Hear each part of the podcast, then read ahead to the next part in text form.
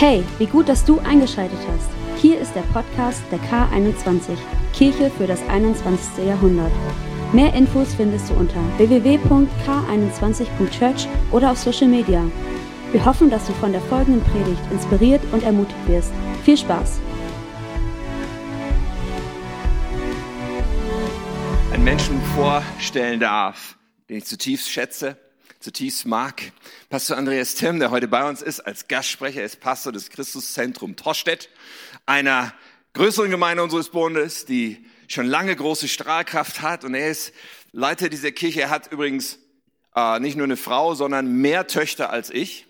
Und das ist schon nicht ganz normal. Ja, er hat vier Töchter. Ich habe nur drei. So, aber das ist ein Mann, den du nur lieben kannst. Ja, ein Mann, den du nur sympathisch finden kannst. Und er ist ein brillanter Bibellehrer und Prediger, der immer so viele Nuggets, so viele Goldstücke rausholt aus dem Wort Gottes. Er ist ein sturmerprobter Leiter. Er ist jemand, der immer, immer äh, einen prophetischen Anteil drin hat. So etwas, wo du, glaube ich, erleben wirst, hey Gott, wow, das ist das Wort in meiner Situation, in diesem Moment. Und ich bin mir ganz sicher, dass Gott was vorbereitet hat für uns an diesem Sonntag. Ich lade uns ein, dass wir sagen, hey, wir empfangen das, was da heute kommt, mit offenem Herzen. Und wir wollen Pastor Andreas Tim mit einem Riesenapplaus bei uns willkommen heißen. So schön, dass du da bist. Yeah.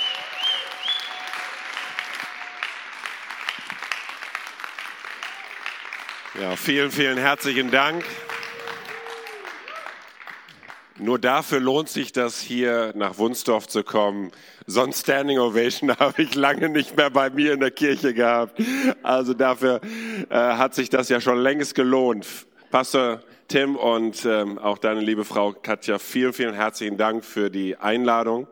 Ähm, das schätze ich sehr. Für mich ist es eine Lernerfahrung, immer hierher zu kommen, äh, die neuen Entwicklungen auch mitzubekommen, von euch zu lernen.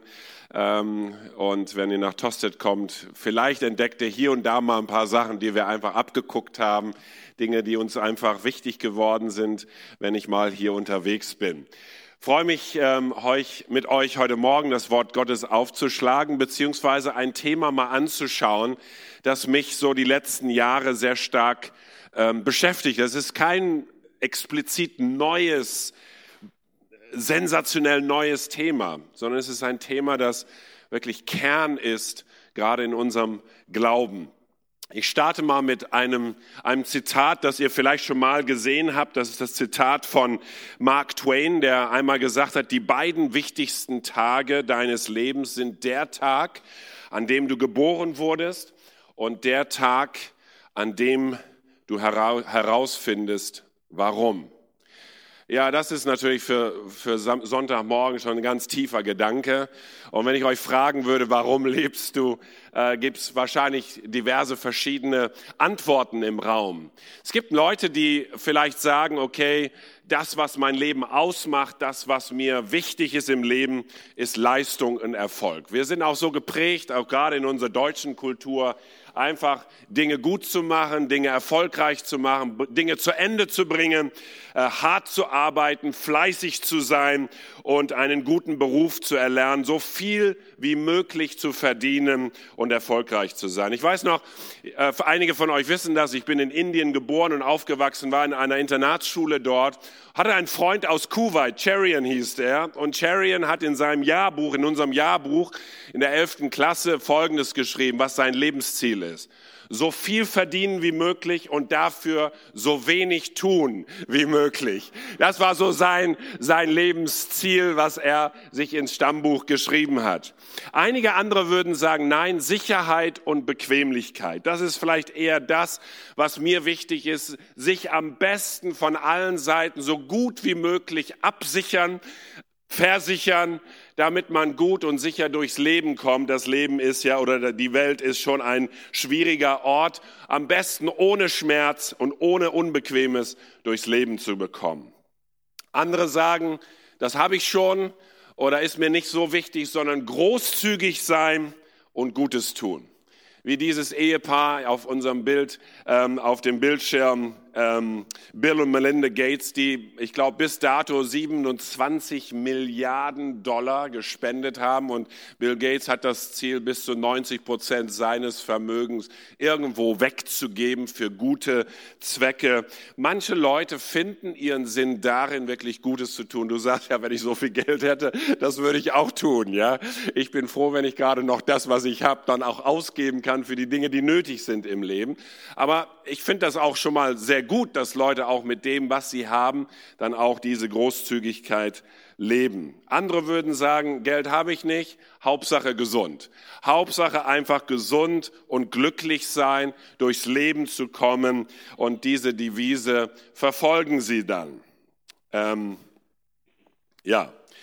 Vergnügen und Genuss wäre jetzt auch noch eine Möglichkeit, ja, also sprich, ähm, man lebt ja nur einmal, man lebt vielleicht manchmal nur kurz, also das Beste draus machen, einfach das Beste mitnehmen, was ich habe und das am besten dann in allen Tiefen dann auch zu genießen. Andere würden sagen, ja, wenn das am Ende ähm, alles ist, nein, ich möchte am Ende noch mit meiner Familie zusammen sein mit den Beziehungen, mit den Freunden, die ich habe, die sollen am Ende da sein. Das ist das, was am Ende zählt. Das ist das Ziel für mein Leben oder das ist der Auftrag, den ich innerlich auch spüre. Andere sagen, alles schön und gut, ich möchte nur überleben. Also ich, mein Leben ist so stressig, mein Leben ist so voll, mein Leben ist, ist so intensiv. Ich bin froh, wenn ich durch den Tag komme. Ich bin froh, wenn ich durch die Woche komme. Komm mir nicht mit irgendwelchen ganz großen Zielen. Ich möchte einfach nur überleben. Ich habe mal reingeschaut, was hätte Jesus gesagt? Und die Bibel beschreibt, dass er, als er auf dieser Erde war, ein paar Männer angesprochen hat. Und er traf sie und hat ihnen ein Lebensziel gegeben. Hört sich jetzt nicht so sensationell an und trotzdem ist es wichtig, derjenige, der vom Himmel kam auf diese Erde, der Sohn Gottes, was sagt er uns Menschen? Wozu ruft er denn? Und dieses Thema hat mich die letzten Jahre sehr beschäftigt. Und so lesen wir hier in Markus Kapitel 16 Folgendes. Und als er, aber am Galiläischen Meer entlang ging. Ihr seht das Bild, das ist übrigens einer der ganz wenigen Bilder von Jesus, die wir tatsächlich haben mit seinen Jüngern. Nein, okay. Ich, ich habe gehört oder gesehen, dass ihr, ihr wart gerade in Israel gewesen, ja? Ja, genau, diese Ecke. Als er aber am Galiläischen Meer entlang ging, sah er Simon und Andreas, Simons Bruder, wie sie ihre Netze ins Meer warfen denn sie waren Fischer. Und Jesus sprach zu ihnen, kommt, folgt mir nach, und ich will euch zu Menschenfischern machen. Und sogleich verließen sie ihre Netze und folgten ihm nach. Ich will euch zu Menschenfischern machen. Folgt mir nach. Was will Jesus im Kern hier mit dieser Aussage? Denn er hatte tatsächlich jetzt Fischer vor sich und er wird jetzt nicht zu dir kommen zu sagen, ich will dich zum Menschenfischer machen, sondern er hat einfach den Beruf, den sie gerade im Blick hatten, den sie gelebt haben, gesehen und hat gesagt, hey, das ist das Natürliche, was du tust. Das ist auch gut, du versorgst deine Familie. Aber er sagt, verbinde dich mit mir. Komm in Beziehung mit mir. Und ich habe ein Ziel für dich. Das höher ist aus das Natürliche, was du tust, das Begrenzte, was du siehst, das, was drängt, das, was ruft, das, was nötig ist. Ich will deinen dein Blick nehmen und dich für ein, ein Sinn, ein Ziel bestimmen. Und es wird einen Weg geben dahin. Ich will dich machen zu etwas. Nicht sofort, aber verbinde dich mit mir und ich bringe dich in diese Bestimmung hinein. Das ist das, was er sagt. Für den Fischer ist es ein Menschenfischer, für den, keine Ahnung, für die Krankenschwester ist es vielleicht etwas, was mit ihrem Beruf vielleicht zu tun hat oder diesen Gedanken ihres Berufes. Ich möchte, dass das zu einer Bestimmung wird für dein Leben.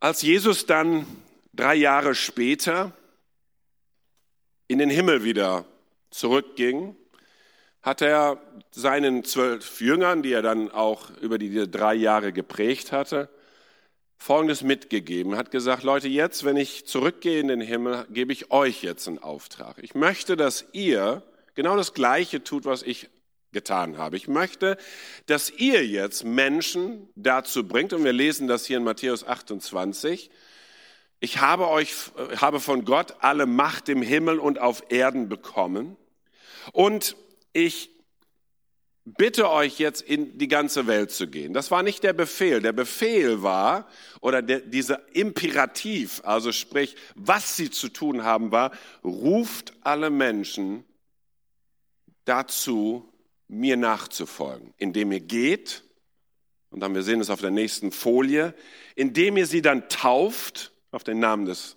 Vaters, Sohnes und Heiligen Geistes und den Namen von Jesus und indem ihr ihnen lehrt, alles zu behalten und alles zu tun und umzusetzen, was ich euch mitgegeben habe. Also Kern war, ich möchte, dass ihr anderen Menschen hilft, genau das zu tun, wozu ich euch gerufen habe, in Beziehung mit mir zu kommen, eure Bestimmung zu erkennen und in diesem Prozess zu wachsen, diese Bestimmung in eurem Leben dann auch zu erfüllen. Nun ist das für einige an diesem Sonntagmorgen relativ bekannt. Die Frage ist nur, prägt dieses Bild unser Denken, unser Glauben und unser Leben? Wir alle haben eine Brille auf. Wir alle schauen, sage ich mal, unser Leben, unser Glaubensleben auch durch eine bestimmte Brille. Diese Brille sehen wir hier. Und diese Brille prägt uns. Sie, sie prägt unsere Prioritäten. Sie prägt alles das, was wir, wie wir reagieren, wie wir auch Dinge bewerten. Und wir alle haben diese Brille. Eine Brille könnte sein, die Brille Christ zu sein. Ich habe euch mal ein Bild mitgebracht, das habe ich mal gefunden. Ich fand das so, so faszinierend, weil man kann ja wirklich fast stundenlang davor stehen und einfach Dinge entdecken. Ich glaube, das ist so ein Wimmelbild oder so, ja. Da gibt's diese Bücher, ja, wo man so kleine Details hat. Und ich habe einfach, ich bin seit vielen, vielen Jahren auch mit diesem Bild aufgewachsen. Das war mein Bild unter anderem von Christsein oder auch Gemeinde.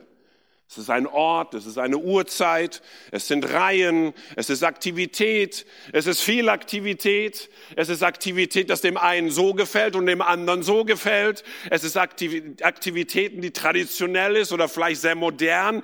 Ähm, es ist ein Ort und äh, man kommt und man ist für eine Zeit da und irgendwann mal bewertet man, Gottesdienst war gut, war okay, verbesserungswürdig, ja, die Predigt war so, der Lobpreis war so, der Kaffee war warm oder nicht warm oder kalt oder wie auch immer. Und, und ja, und da waren auch Leute da in der Reihe, die mag ich mehr als andere. Ähm, man ärgert sich vielleicht über dies oder das. Und das Klassische, was hier auch dann passiert ist, wenn der Pastor ihr die Hand gibt, dann bist du glücklich, du gehst nach Hause, alles ist gut. Wenn er aber dich übersehen hat, dann ja, re reagiert man so, wie man auch Recht hat zu reagieren, enttäuscht. Er hat mir die Hand nicht gegeben, ja, oder, oder man ist vielleicht nicht so beachtet worden, wie man beachtet werden möchte, oder der andere durfte etwas, was ich eigentlich gerne tun würde, aber durfte das nicht, und dann ist man enttäuscht über diesen Leiter und jenen Leiter und alles Mögliche. Kennt ihr das? Na, hier nicht. Aber viele Leute kennen das, ist das Bild eines Christen. Irgendwann mal ist vielleicht der Gottesdienst zu Ende und man versucht dann Montag, Dienstag, Mittwoch vielleicht ein guter Christ zu sein. Und auch da haben wir unsere Bewertung, was ein guter Christ ist und bemühen uns und versuchen irgendwelche ethischen Maßstäbe vielleicht zu leben und irgendwie die Predigt von Sonntag vielleicht umzusetzen. Man kann diese Brille aufhaben. Sie hat vielleicht ihre Vorteile, sie hat vielleicht aber auch dann ihre Frustpunkte. Und viele Menschen sind enttäuscht von Christentum, von Christen. Manche bezeichnen sich vielleicht gar nicht mehr als Christ oder Und auch unter Christen wird sozusagen bewertet, wer ein guter Christ, ein sehr geistlicher Christ, ein sehr, was auch immer. Ich gehe mal in das nächste Bild. Das nächste Bild verändert unser Denken. Das Bild eines Nachfolgers. Denn es geht gar nicht mehr um Reihen. Es geht gar nicht um eine Uhrzeit. Es geht gar nicht um eine Bewertung von einer Predigt. Es geht gar nicht darum, in erster Linie sogar sich zu vergleichen mit anderen, ob man jetzt irgendwie ein besserer Christ oder nicht, oder der ist aber, oh, da muss man echt Sorgen haben um den, wie er sich verhält. Sondern einzig allein das Bild eines Nachfolgers hat mit Jesus zu tun. In welcher Beziehung stehe ich zu Jesus und tue ich das, wozu er eigentlich, was er eigentlich von mir möchte? Er ruft mich in die Nachfolge von ihm. Das heißt, er geht voraus. Er ist Fokuspunkt von mir und nicht andere und nicht Aktivitäten und irgendwelche Gebäude, Uhrzeiten oder, oder Präferenzen, die ich vielleicht habe, wie es so aussehen sollte oder so aussehen sollte. Und in erster Linie geht es gar nicht noch, noch nicht mal darum, wie die anderen sich verhalten, sondern es geht lediglich darum, folge ich ihm nach und ist er in dem Prozess, mich zu machen zu dem, wozu er mich gerufen hat, die Bestimmung für mein Leben. Es bedeutet nicht, dass ich nicht verbunden bin mit den anderen, weil andere folgen ihnen ja auch nach, aber in erster Linie dieser Fokuspunkt. Ich habe festgestellt, dass das Wort Christ übrigens im Neuen Testament nur dreimal erwähnt wird. Aber der Gedanke des Nachfolgers über 264 Mal. Das zeigt ja schon, wo man eher seinen Fokus erstmal setzen sollte und dass es Jesus eigentlich darum geht. Eigentlich war das Wort Christ sogar eine Art Schimpfwort über die ersten Christen, also über die ersten Nachfolger von Jesus, weil die haben gesagt, ach, das sind so kleine Christusse. Die sind so, so ähnlich wie Jesus, also wie dieser Christus. Eigentlich ein schönes Schimpfwort, ja? Aber was haben wir daraus gemacht über viele Jahrhunderte und Jahrtausende von Kirchengeschichte? Christ. Das ist wie hier so ein, so ein Label, ja? Ich bin Christ, nicht Buddhist. Ich bin ja evangelischer Christ oder katholischer Christ oder freikirchlicher Christ oder frei-freikirchlicher Christ oder ein guter Christ, ein ja? Hey, wo ist das Wort Nachfolge? Einfach Jesus nachfolgen. Ich bin ein Nachfolger von Jesus. So, jetzt habe ich euren Gehirn ein bisschen bearbeitet und will einfach da mal mit reingehen, weil auch hier ist es ganz wichtig, dass wir auch sehen, dass das Bild auch unser Leben prägt. Es gab eine Studie der Barner-Gruppe, das ist eine USA, in den USA eine statistische, sage ich mal, Forschungsinstitut wie Forsa oder Infratest. Und der hat in, in den USA eine Untersuchung gemacht, was die allgemeine Bevölkerung von bekennenden evangelikalen Christen unterscheidet. 152 Themen des Lebens wurden untersucht. Unter anderem, wir sehen das hier, wäre das Verhalten eines Christen im Umgang mit einem Obdachlosen anders als jemand, der sich nicht als Christ bezeichnet. Würde ein Christ seine Steuererklärung anders ausfüllen? Werden christliche Ehefrauen selbstloser als andere geliebt? Und wie sieht es aus mit der Kindererziehung? Wäre ein Christ großzügiger in der Vergebung als jemand anderem? Ist die Hingabe im Beruf bei Christen größer und vorbildlicher? Sind Christen im Geschäft die faireren und zuverlässigeren Partner? Und sind Christen im Umgang mit der Umwelt vorbildlicher? Das waren so ein paar Fragestellungen. Und das Ergebnis? Man hat kaum nennenswerte Unterschiede zwischen den beiden Gruppen gefunden, weder in den Einstellungen noch in den Taten. Christen. Im Gegenteil, rassistische Ansichten sind bei evangelikalen Christen zweimal so hoch als Nichtchristen.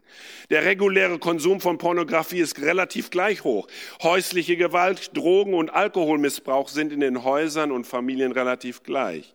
In den USA geben nur sechs Prozent der evangelikalen Christen Christen den zehnten Teil ihres Einkommens als Spende. 25 Prozent der Pärchen, die unverheiratet zusammenleben, nennen sich wiedergeborene Christen und 60 bis 80 Prozent von Schülern verlassen nach der Highschool ihre Kirche oder Gemeinde.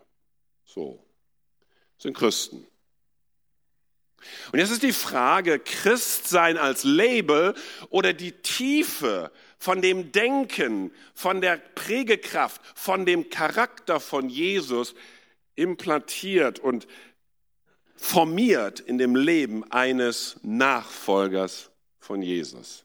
Das ist die Frage. Bist du Christ oder bist du Nachfolger?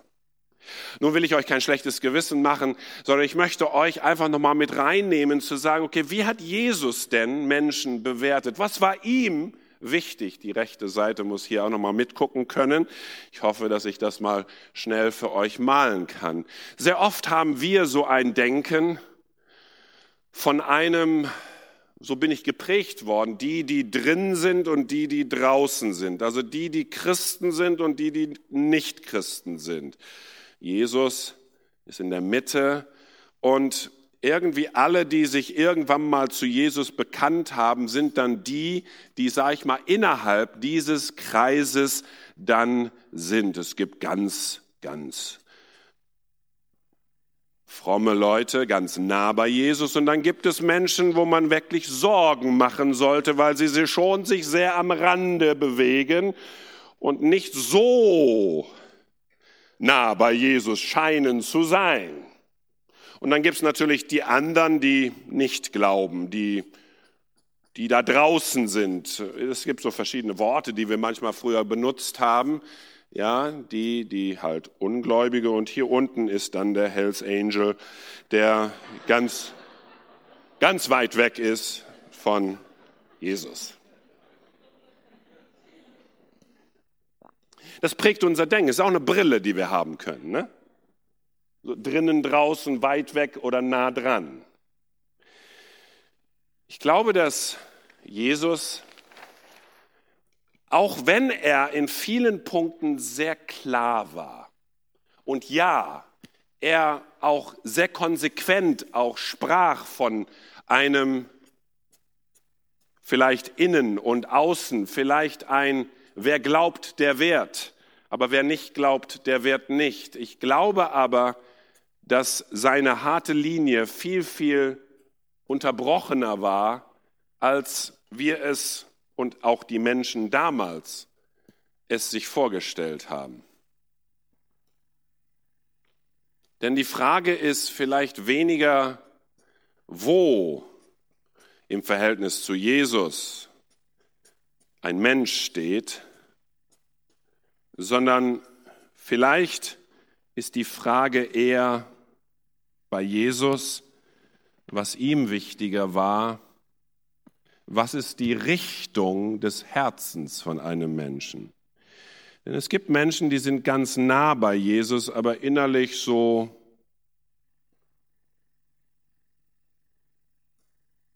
bewegen sich eher weg. Ihnen sind die Dinge gar nicht mehr so wichtig. Und andere beschäftigen sich mit anderen Dingen, andere sind schon bemüht und kommen zum Pulsabend. Und dann ist der Nachbar, der irgendwie kirchlich ange, ja, irgendwie da geboren ist und irgendwie nominal vielleicht Christ ist, aber auch so sein Leben lebt, ja. Die Frage ist weniger, wo ich stehe, die Frage ist vielleicht eher, was ist die Richtung? Und gibt es Bewegung? Gibt es Bewegung auf Jesus zu? Und das will ich euch mal mit ein paar Bibelstellen nochmal beweisen, wie Jesus das auch gesehen hat. In Lukas, in Matthäus 21, da steht, was meint ihr aber hierzu? Ein Mensch hatte zwei Söhne und er trat zu dem ersten und sprach, mein Sohn, geh heute hin und arbeite im Weinberg. Der aber antwortete und sprach, ich will nicht. Könnte man sagen, der ist so draußen, ja? Dann sagt es, steht hier, danach aber gereute es ihn und er ging aber hin. Und er trat zu dem zweiten Sohn und sprach ebenso. Der aber antwortete und sagt, ich gehe. Hört sich sehr drin an, ja? Ich gehe. Und dann steht hier, aber er ging nicht. Wer von den beiden hat den Willen des Vaters getan? Das war auch so die Frage, die ich meinen Töchtern immer bei dieser Bibelgeschichte äh, dann immer gefragt habe, weil ich wollte, ich wollte, dass sie verstehen, dass wenn ich sage, räum dein Zimmer auf, sag nicht ja und tu es nicht, sondern tu es. So, ja? Ob du ja oder nein sagst, ja? Nein, nein, nebenbei. Ähm, und da fragte ich meinen Töchtern, wer von den beiden hat den Willen des Vaters getan? Da sagten sie natürlich, der Erste hat es getan. Hat zwar Nein gesagt am Anfang, aber er tat es am Ende. Und Jesus spricht zu ihnen, wahrlich, ich sage euch, dass die Zöllner und die Huren, also die, die in dem Blickwinkel damals weit weg waren, euch vorangehen in das Reich Gottes. Denn Johannes kam zu euch in dem Glauben der Gerechtigkeit und ihr glaubtet ihm nicht. Die Zöllner aber und die Huren, die glaubten ihn. Da war Richtung, da war Bewegung. Sie glaubten ihn. Euch aber, als ihr es saht, gereute es auch danach nicht, so dass ihr ihm geglaubt hättet. Es scheint, dass Jesus gar nicht auf drinnen draußen achtet. Er schaut auf Richtung und Bewegung. Das ist sein Punkt, Richtung und Bewegung. Und das ist das, was im Kern erstmal Nachfolge von Jesus ist, Richtung und Bewegung. In Lukas Kapitel 18, da steht, er sprach aber auch zu einigen, die auf sich selbst vertrauten, das waren die, die drin waren, dass sie gerecht seien und die übrigen verachteten, dieses Gleichnis.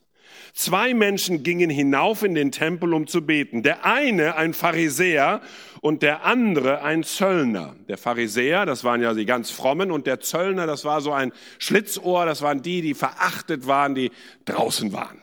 Ganz eindeutig. Der Pharisäer stand im Tempel und betete bei sich so, Gott, ich danke dir, dass ich nicht so bin wie die übrigen der Menschen. Ich bin ganz nah bei dir. Räuber, Ungerechte, Ehebrecher oder auch wie dieser Zöllner. Ich faste zweimal in der Woche, ich verzehnte alles, was ich erwerbe. Der Zöllner aber,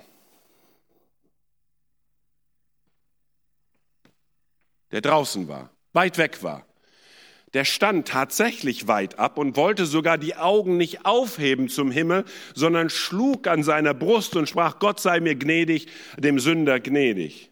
Und Jesus kommt jetzt zu seiner Bewertung und er sagt, dieser, der weit draußen war, weit weg in unserem Blick, ging gerechtfertigt hinab in sein Haus, im Gegensatz zu dem, der ganz nah am Kreuz war.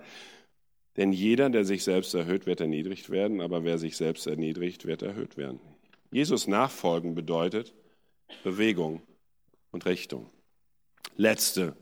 Ich muss es ja noch mal einmal unterstreichen, noch mal, damit wir es noch mal verstehen. Lukas 15. Es nahten sich aber zu ihm, merkt ihr die Richtung? Es nahten sich aber zu ihm alle Zöllner und Sünder. Das sind die, die da draußen sind.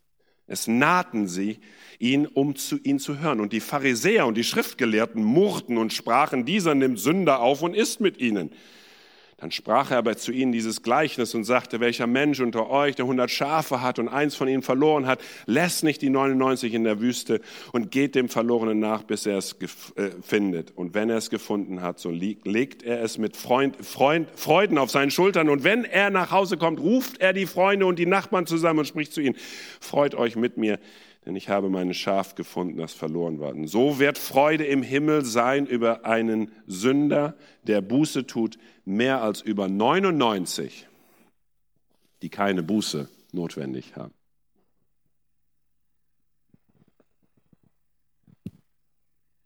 Richtung. Richtung. Ein Schritt zu Gott hin, zu Jesus hin.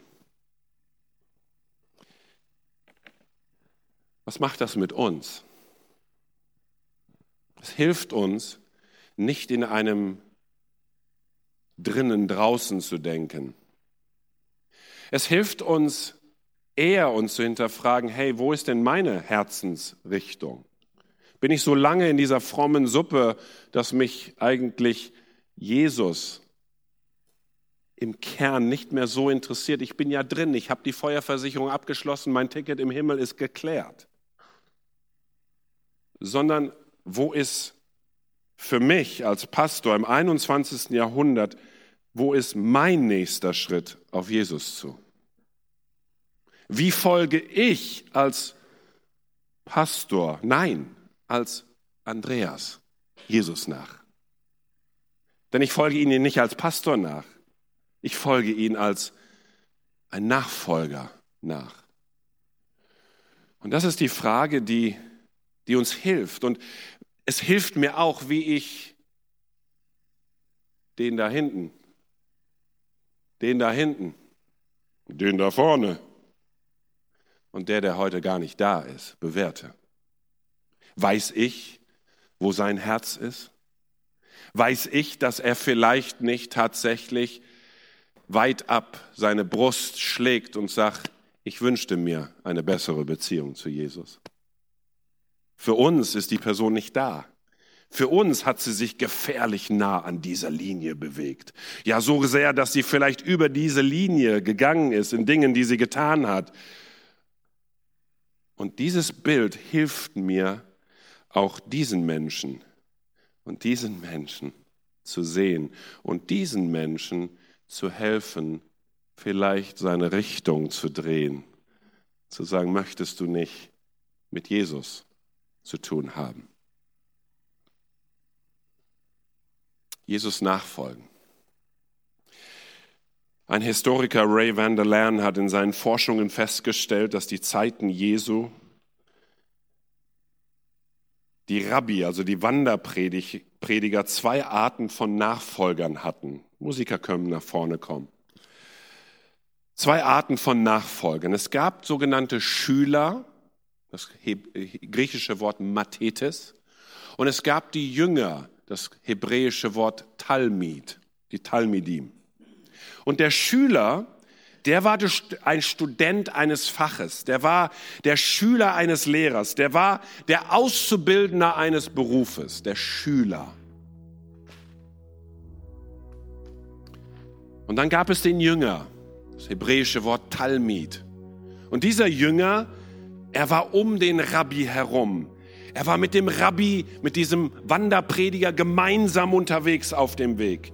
Das bedeutet eigentlich, Talmid bedeutet kleben, sich anschließen, sich verbinden, eng verbinden, zu lernen, mit dem Leben und Lehre des Rabbis übereinzukommen.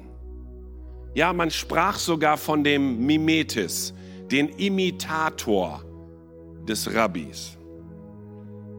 Man könnte zusammengefasst, wie wir es auf der Folie sehen, ein Schüler wollte wissen, was der Rabbi wusste, ein Jünger wollte so sein, wie der Rabbi war. Ein, ein, ein Mathetes, der Schüler oder der Student, liebte es, seinem Rabbi zuzuhören und seine Lehren aufzunehmen. Und das gehört zur Nachfolge dazu. Der Talmid, der Jünger, folgte seinen Rabbi überall herum in der Hoffnung, so zu werden wie er. Was ist ein Jünger? Ich habe es mal für mich zu versucht, mit, auch für meine Gemeinde so zusammenzufassen, eine Definition von was ein Jünger ist. Wir sehen das auf der Folie. Jesus vertrauen, ihm ähnlicher werden und das tun, was er tat. Jesus in allem vertrauen, ihm ähnlicher zu werden und tun, was er tat. Du sagst, boah, das ist aber viel oder hä, mehr nicht. Versuch mal zu vertrauen in allem. Das ist, was Glauben im Kern ist, Vertrauen. Und Jesus rief seine, zwei, die, seine zwölf Jünger, sagt, komm, folgt mir nach. Die standen auf von den Netzen, die standen auf da von ihren Kiosken, die standen auf von dem, was sie taten und folgten ihnen einfach nach. Ray van der Lane, er sagt, man durfte bis zu 40 Tage einen Rabbi nachfolgen, ohne seine Frau zu fragen. erst nach 40 Tagen musste man zurückkommen zu sagen, hey, merkst du nicht, wie ich mich verändert habe? Möchtest du, dass ich ihm noch weiter folge? Dann komme ich noch besser nach Hause. Und die Frau sagte, ja, geh noch mal, brauchst noch ein bisschen, ähm, muss noch ein bisschen Veränderung erleben. Nein, dieses, das war in diese Kultur so, so einge, ähm, eingebettet. Die letzten, letzten zwei, drei Minuten. Jesus vertrauen. In der nächsten Predigt, 12 Uhr Gottesdienst, werde ich nochmal einen Aspekt hervorheben von Jüngerschaft, von Nachfolge Jesu, die mir so wichtig geworden ist, dass man nicht alleine ist. So haben wir auch in unserer Gemeinde viele Kleingruppen installiert und ich sollte ja, wollte ja auch selber Teil einer Kleingruppe sein, habe auch fünf Menschen gerufen, fünf Männer gerufen und wir sind eine Strecke gelaufen von einigen Monaten. Und ich habe ganz am Anfang einfach diese Gedanken geteilt, nicht lange gepredigt, sondern einfach nur die Frage gestellt, wo musst du Jesus vertrauen? Was ist dein nächster Schritt, ihm nachzufolgen? Und ich sage, lass uns mal drüber nachdenken, wo ist der Punkt des Vertrauens? Der eine meldete sich und sagte, ja, ich habe meinen Job gerade verloren, guten Job, ich weiß, ich habe einen Lebensstandard, der ist so und ich weiß gar nicht, ob ich jetzt diesen Standard halten kann und ich, ich weiß gar nicht, wo ich einen Job hinkriegen kann. Für mich ist der Punkt des Vertrauens mein Vertrauen, dass Gott mir einen Job gibt. Der nächste Mann sagte, ja, mein Auto ist mein Punkt. Ich sage, wie dein Auto? Ja, keiner darf mein Auto fahren. Ist meins. Heilige Kuh. Ganz heiliges Ding. Und jetzt hat mein Neffe mich gefragt, ob er mein Auto leihen könnte. Und als wir letztes Mal über das Vertrauen gesprochen, wusste ich, als die Anfrage kam, das ist mein Punkt, um jetzt Jesus nach zu folgen und Veränderung zu erfahren. Ich habe lange mit mir gerungen, ob ich meinem Neffe das Auto gebe für die eine Woche, wo er eine Fortbildung hatte und da keine äh, Verkehrsmittel waren sonst. Ich habe mein Auto geliehen. Die erste Nacht habe ich nicht geschlafen. Am zweiten Abend bin ich mit, meinem, mit dem Auto meiner Frau hingefahren zu diesem Ort, 50 Kilometer weit weg, um zu gucken, ob das Auto noch in Ordnung war. Und dann sagte er, aber jetzt nach vier Tagen habe ich innerlich losgelassen. Ich merkte, das war mein Gott und ich musste Jesus vertrauen und loslassen. Und wo muss ein Pastor vertrauen? Dann habe ich mein Herz geöffnet und ich habe gesagt, Männer, ich stecke in einer Phase, wo ich nicht weiß, mit einem meiner Töchter klarzukommen, die momentan Essstörungen hat. Und ich, ich, ich weiß nicht, wo die Reise hingeht. Ich weiß nicht, ich, ich weiß nicht und sie weiß selber nicht, wo diese tiefe, der tiefe Grund ist, warum sie so denkt. Und Leute, ich stehe vor euch und ich sage, ich muss Jesus vertrauen, dass er meine Tochter im hat und dass er mit ihr redet und dass er sie heilt in ihrem tiefsten, dass sie, dass sie heil wird. Versteht ihr? Wir alle haben unseren Punkt des Vertrauens. Und Jesus lädt dich ein, einfach zu vertrauen, ihm nachzufolgen, auf ihn ausgerichtet zu sein, Veränderung zu erfahren und dann auch die Dinge zu tun, die er tat. Welche Brille hast du auf? Bist du Christ heute? Oder verstehst du dich als Nachfolger? Wenn du das nächste Mal übersehen wirst, wie wirst du reagieren? Wie ein Christ das ist aber nicht gut. Finde ich nicht gut, dass der Pastor mir die Hand nicht gegeben hat. Das ist ein Christ. Ein Nachfolger sagt, kann passieren. Ein Nachfolger sagt, warum reagiere ich jetzt so? Liebt Gott mich nicht? Bin ich nicht wert einfach so, ob der Pastor mir die Hand gibt oder nicht? Versteht ihr? Ein Jünger stellt ganz andere Fragen. Ein Jünger reagiert ganz anders. Ein Jünger verändert sich. Der Christ, der wartet, bis der Pastor sich entschuldigt, sich ihm die Hand nicht gegeben hat. Und dann ist alles wieder gut. Merkt ihr? Lass uns kurz beten. Jesus, ich möchte dir vertrauen. Jesus, ich möchte dir nachfolgen. Jesus, ich möchte so werden wie du. Jesus, ich möchte auch anderen helfen, dir nachzufolgen. Hilf mir nicht zu bewerten, wo Leute stehen, wo ich sie vielleicht einordne. Hilf mir eher zu fragen, ob ich mich selber bewege in deine Richtung. Bewegung und Richtung. Und hilf mir anderen Menschen einfach auf dich aufmerksam zu machen und sie auch in die Richtung von dir zu bringen. Egal wie sehr ich meine, wie weit sie von dir sind. Ich träume Jesus von einer, von einer Gruppe von Menschen, die dir nachfolgen, die dir absolut vertrauen in allem die dir ähnlicher werden und die das tun, was du auf dieser Erde getan hast. Dass die K21 davon oder da bekannt sein, dass es hier eine Menschenmenge von Menschen gibt, die Jesus ähnlich sind, die Jesus nachfolgen. Von Montag bis Sonntag. In dem Namen von Jesus. Amen.